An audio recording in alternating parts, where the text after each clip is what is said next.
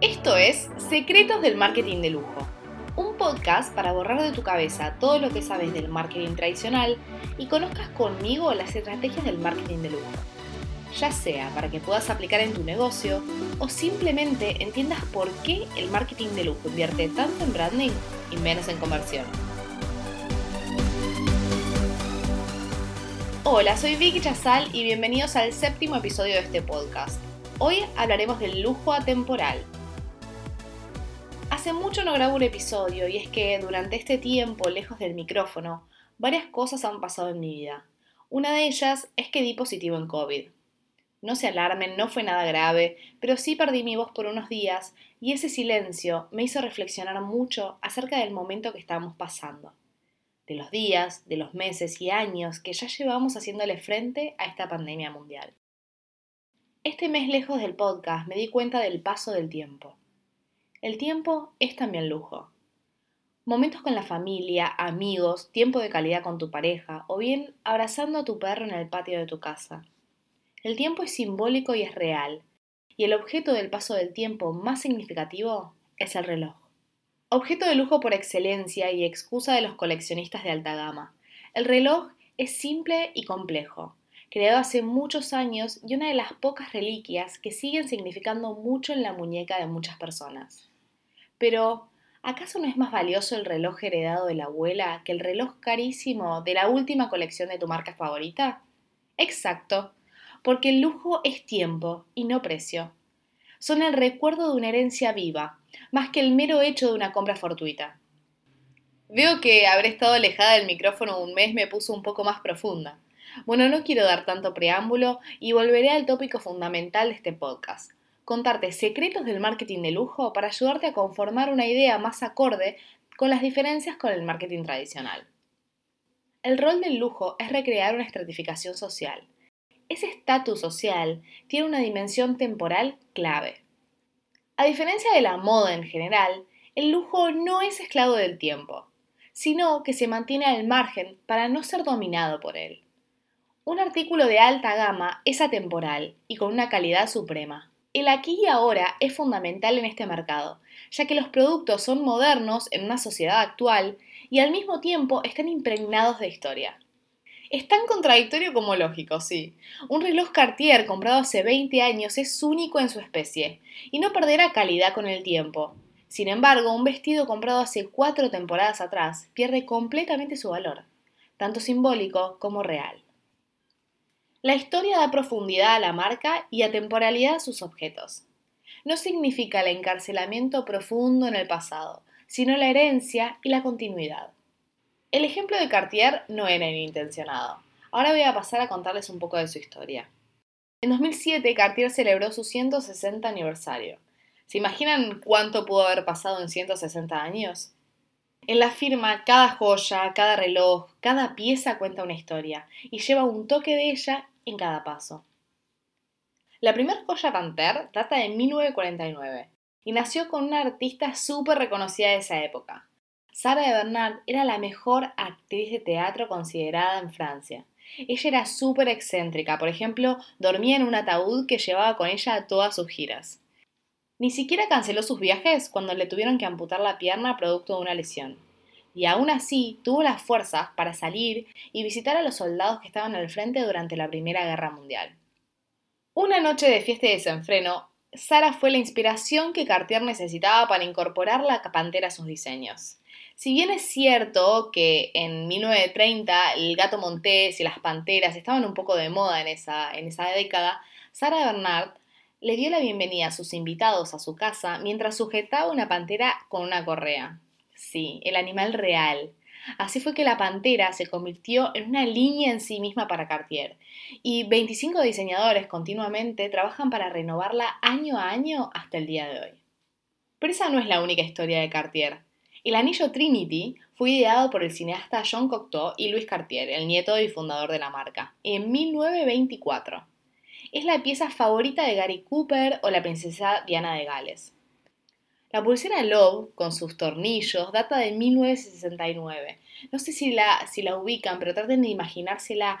Tiene una estampa con, con tornillos todo alrededor. Y fue creada en Nueva York de la mano del diseñador Aldo Cipurio.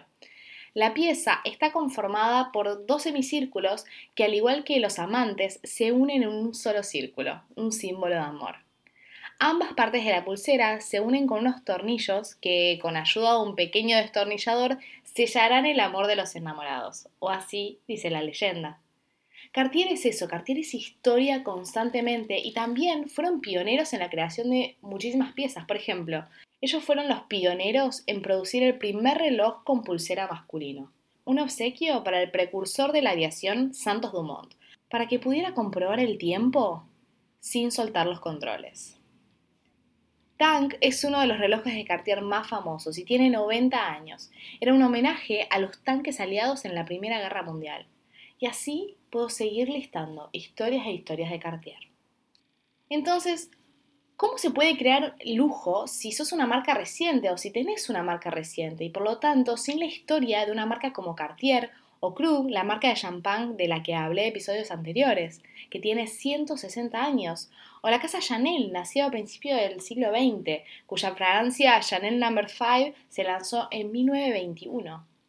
Una cosa es cierta, las marcas más dinámicas tienen, entre otras cosas, un elemento histórico patrimonial. Una historia verdadera y auténtica que les da la retrospectiva, profundidad y consistencia tanto a nivel interno como a los ojos de los clientes. En esta etapa, sin embargo, deberíamos distinguir tres tipos de historia, todas palancas de lo imaginario.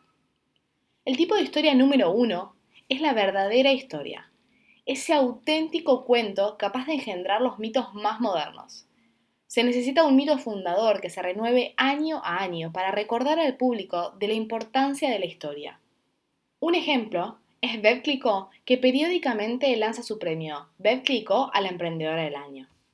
El tipo de historia número 2 es la reapropiación de verdaderos elementos históricos al servicio de una marca reciente. Por ejemplo, el personaje Don Perignon fue inventado recientemente, ¿sabían?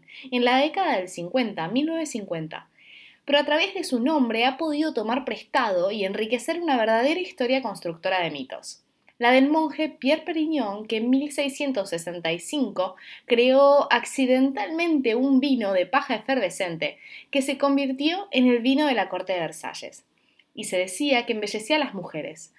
Además, según la leyenda, la forma de la copa de champán reflejaba la forma del pecho de Madame Pompidou. Y el tipo de historia número 3 es la creación de una nueva leyenda contemporánea. Por ejemplo, Gucci insinúa un origen noble, vinculado a una gran familia renacentista. El mismo Ralph Lauren juega a ser la encarnación moderna de The Great Gatsby. Sus tiendas diseñadas como casas que dan vida a un imaginario aristócrata inglés y el estilo de vida que lo acompaña. La marca italiana de relojes Panerai, nacida en Florencia en 1860, extrae su lema de esto, inspirado en el pasado, construido para el futuro. Pero la historia no tiene que ser siempre la propia marca. Puede ser historia de un universo de expresión. Puede ser una historia paralela. El lujo se toma su tiempo, como dice discretamente su publicidad. Un reloj Hermès siempre tiene tiempo. Aunque a menudo está destinado a los que viven rápido. Esto es lo que distingue al lujo de la lógica productivista de la industria, donde la eficiencia es el criterio de una buena gestión. Para ellos, el tiempo es dinero. Significa trabajar rápido y rápido. Para el lujo, significa lo contrario. Tomarse el tiempo para ofrecer lo mejor de acuerdo con la propia concepción de la marca, nutrido y madurado con el tiempo. El tiempo se encarna ante todo en los ingredientes y se necesita tiempo para alcanzar la maduración de las mejores maderas, de los mejores ingredientes o el momento de ir a buscarlos. Para concluir con este episodio del lujo y el tiempo, quiero destacar una de las paradojas más significativas del lujo. Debe mantener tanto la temporalidad como la tendencia al mismo tiempo, por supuesto. Los dos enfoques van juntos, compensando los fracasos de la demasiada temporalidad, el aburrimiento, y lo demasiado efímero, la superficialidad, la moda que pasa de moda. De ahí la importancia de las líneas limitadas y las ediciones especiales. Hasta acá hemos llegado con el séptimo episodio de este podcast.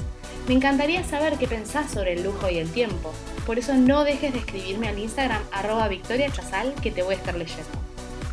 Si te gustó, te espero en el próximo programa para contarte muchos más secretos del marketing de lujo. Si querés que hable de algún tema en particular o querés dar tu opinión sobre los episodios, también puedes escribirme a mi correo victoriachazal.gmail.com. ¡Beso!